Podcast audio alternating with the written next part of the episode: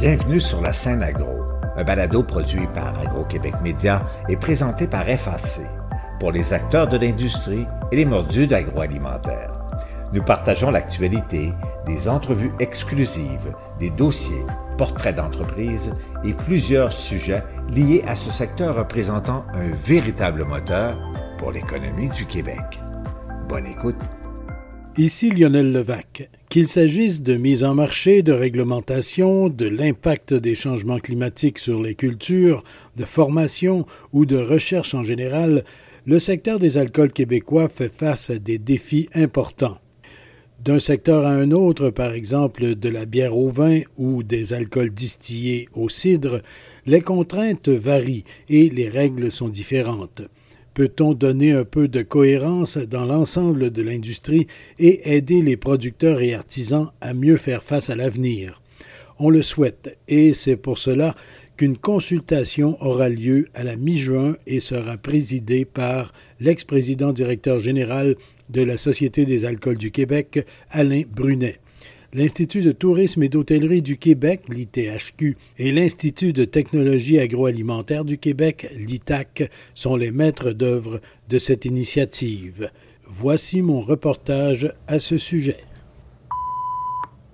L'expansion a été foudroyante dans le secteur des alcools au Québec au cours des quelques dernières décennies. Le ministre de l'Agriculture, des Pêcheries et de l'Alimentation, André Lamontagne. On a vu une effervescence du côté de la filière des boissons alcooliques au Québec. On l'a vu dans le vin, on l'a vu dans tout ce qui s'est passé avec la bière, on l'a vu avec les cidres.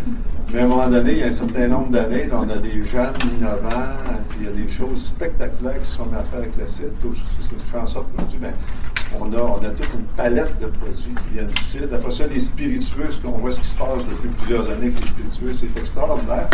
C'est extraordinaire parce qu'il y a de l'activité économique qui vient avec ça, mais c'est extraordinaire parce que c'est beaucoup, beaucoup, beaucoup d'innovation.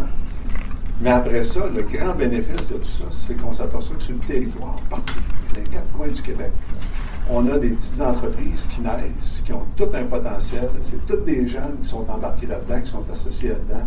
Toutes des gens qui sont prêts à partager les meilleures façons de faire dans un seul but, oui, que leurs produits réussissent ici au Québec, mais aujourd'hui, c'est la boule.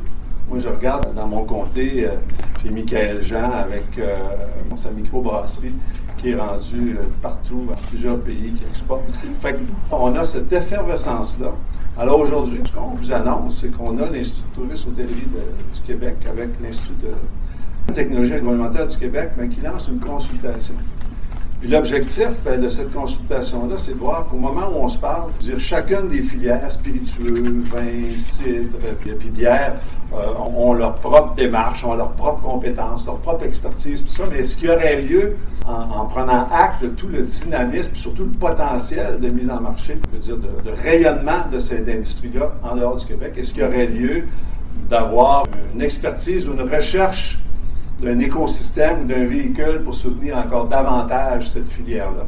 Fait qu'aujourd'hui, ce qu'on lance, ben, c'est une consultation euh, qui est financée à hauteur de 50 000 par le MAPAC, puis qui va être pilotée par l'Institut de technologie alimentaire du Québec, puis euh, euh, l'ITHQ, qui vise à faire le tour de tout ça, à écouter tous les intervenants du milieu pour voir après ça, ben, est-ce qu'il y aurait lieu de mettre en place un véhicule qui viendrait accorder encore un meilleur soutien pour venir consolider permettre encore de se déployer encore davantage tout le potentiel des boissons euh, alcooliques au Québec. Donc, une consultation prise en charge par deux instituts. Tout d'abord, l'Institut de tourisme et d'hôtellerie du Québec. Sa directrice générale, Lisa Froula. Vous savez qu'à l'THQ, nous, on forme, oui, des gestionnaires, on forme des cuisiniers, on forme des chefs, on forme des serveurs et des sommeliers.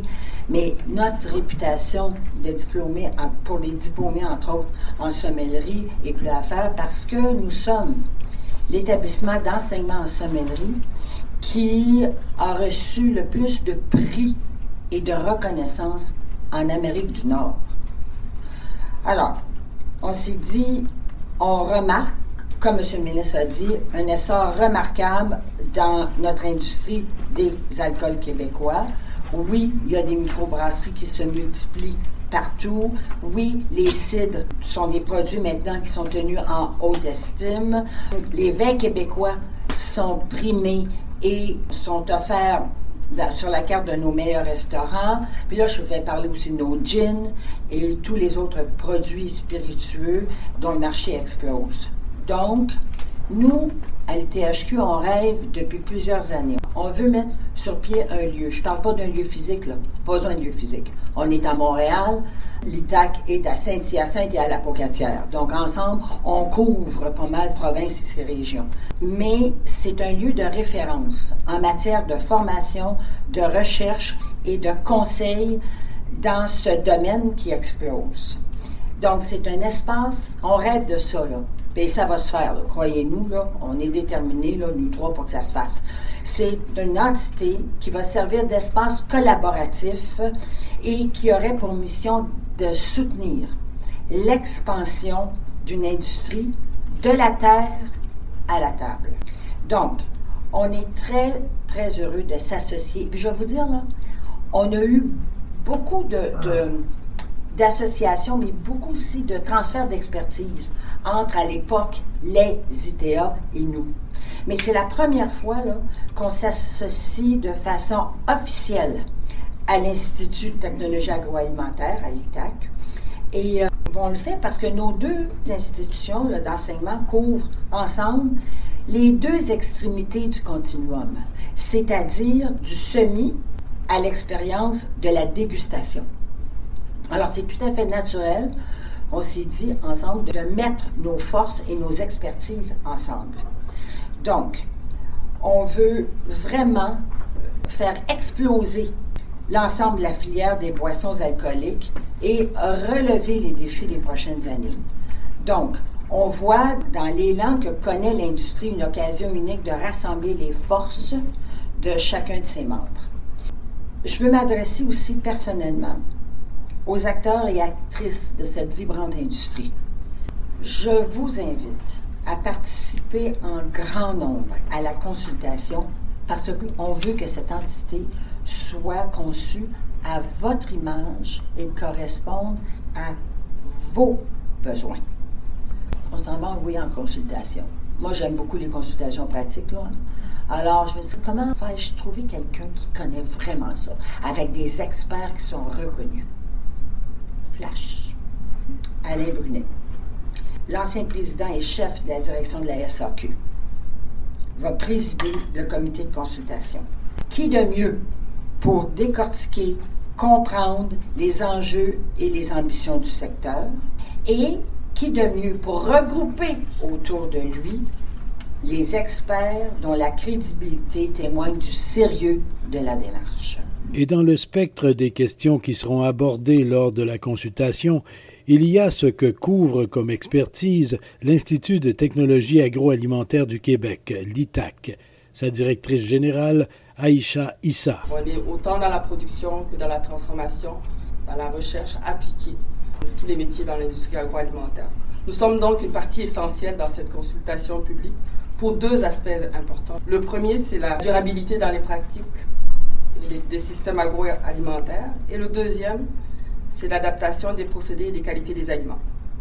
Le changement climatique est en train de redéfinir les combinaisons sur les sols, les semences, les façons de travailler et le climat.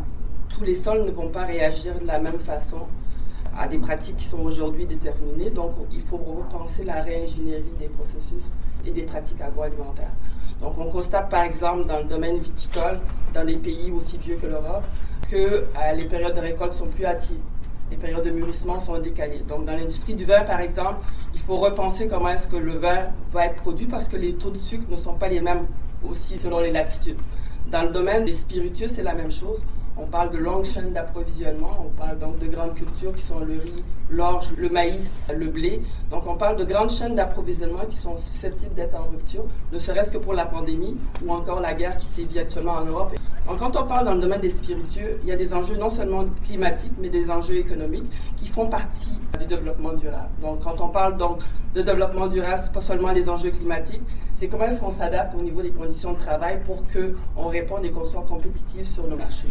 Donc on doit penser changement des pratiques de travail. Donc il va faire de plus en plus chaud. Est-ce qu'il faut adapter les outils, les outils de travail, les habits pour travailler? Est-ce qu'il faut regarder la main-d'œuvre, d'où est-ce qu'elle vient? Est-ce que notre main-d'œuvre sur place est ouverte et apte à travailler dans les conditions qui vont sévir à partir de maintenant? On parle de changement climatique demain, mais c'est aujourd'hui. Dans le domaine des, bières, par exemple, on sait que d'autres pays comme l'Irlande, la France ont déjà enclenché ce genre de démarche qu'on est en train de faire, de voir comment est-ce que leur industrie des boissons alcoolisées peut répondre aux enjeux de compétitivité, parce que les règles ne seront plus les mêmes, elles vont devoir s'adapter. Les typologies ou les typicités dans les produits alcoolisés ne seront pas les mêmes. Donc hier, c'était la France qui fait du Cahors, mais peut-être que demain, ce serait Sutton qui va faire des vins de type Cahors. Donc il y a toute une redéfinition des cépages, des typicités, des zones climatiques qui vont mettre à l'épreuve, si on veut, nos chaînes d'approvisionnement et nos pratiques agroalimentaires. Donc au Québec, la production des boissons emploie à peu près 40 000 personnes. Dans le domaine des spiritueux, on sait qu'on a eu un gros essor ces dernières années et on sait aussi que pour chaque emploi dans le domaine des spiritueux, on a un potentiel d'augmentation de 4,3 emplois. Ces 4,3 emplois sont des nouvelles personnes qu'il faut former sur des nouveaux enjeux. Donc encore là, notre institut, l'Institut de technologie agroalimentaire avec ses techniques et l'Institut de tourisme et d'hôtellerie, nos deux instituts sont à même de pourvoir ce spectrum d'activités de la production jusqu'à la dégustation en respectant de nouvelles façons de travailler, de nouvelles façons de produire et de nouvelles façons de rejoindre les, besoins des consommateurs. Donc, en participant à cette consultation publique, c'est un travail collectif qu'on est en train de faire pour redéfinir notre positionnement stratégique, pour redéfinir notre compétitivité à l'échelle euh, mondiale sur la, filière des boissons alcoolisées, mais aussi sur la filière agroalimentaire qui, parce que ce n'est pas juste les boissons alcooliques qui sont tributaires des changements climatiques, mais toute la chaîne de valeur au niveau de l'agroalimentaire qui est en train de se positionner avec de nouvelles façons de faire, une réingénierie de nos façons de, produire et de transformer. Donc le cœur de la stratégie, c'est un travail qui est prospectif. Donc on veut imaginer des façons de faire, on veut mettre en place une entité, est-ce qu'elle va être physique? Peut-être pas. On a déjà deux institutions qui sont bien pourvues. À l'ITAQ, on a en plus des laboratoires qui permettent de faire des tests sur la distillerie. On a une usine de transformation des aliments et des produits végétaux qui nous permettent d'expérimenter et pourquoi pas devenir un incubateur sur des startups qui vont venir faire leurs premiers essais chez nous avant d'investir de, gros montants. Donc, nos programmes, par exemple, procédés et qualité des aliments, vont être un programme autant à l'Apocatière qu'à Saint-Hyacinthe qui va être mis à contribution sur la mise en place de cette entité-là, euh, qui va voir le jour sans aucun doute. Donc, euh, globalement, ce qu'on regarde à l'issue de cette consultation et de la mise en place de cette entité, c'est de réduire deux risques. Le risque d'affaires, on va mettre en place des structures de formation qui vont appuyer une croissance de peut-être 4 fois, 5 fois plus au niveau des besoins de main-d'œuvre mais aussi de réduire le risque financier. Donc, prendre des bonnes décisions avec les bonnes informations et les bonnes données. Donc, je vous demanderai à toute l'industrie qui vont, et, même parlez-en autour de, des industries qui sont connexes, ça peut être l'emballage, ça peut être la gestion de l'eau, toutes ces industries qui sont connexes à la production dans la filière des boissons alcooliques, de participer et de mettre à contribution, si on veut, leur réflexion pour faire de notre industrie une industrie qui est compétitive et qui va être à l'avant sur l'échiquier mondial. La consultation se tiendra sur deux jours, le 14 juin à la Pocatière et le 16 juin à Saint-Hyacinthe, et sera présidée par l'ancien président directeur général de la Société des alcools du Québec, Alain Brunet. Ici Lionel Levac. Bien des gens dans le domaine des alcools au Québec estiment qu'il faut uniformiser les règles à tous les sous-secteurs. En général, on estime aussi qu'il faut alléger et simplifier les balises. Ultimement, il faut optimiser le potentiel global des productions de vin, d'hydromel, de cidre, de bière et d'alcool distillé. On parle bien sûr d'impact économique, mais aussi d'un élément constituant de notre gastronomie. À ce sujet, Lisa Froula. La gastronomie, c'est l'art de bien boire et de bien manger. Point final. Et qui de mieux que tous les artisans de la chaîne gastronomique du Québec pour nous offrir cet art de bien boire et de bien manger? Parce qu'il faut quand même se dire, au Québec, nous avons parmi les meilleurs produits au monde. Au revoir. Vous avez aimé ce contenu? Suivez la scène agro pour rester à l'affût de l'actualité agroalimentaire. Merci et à bientôt.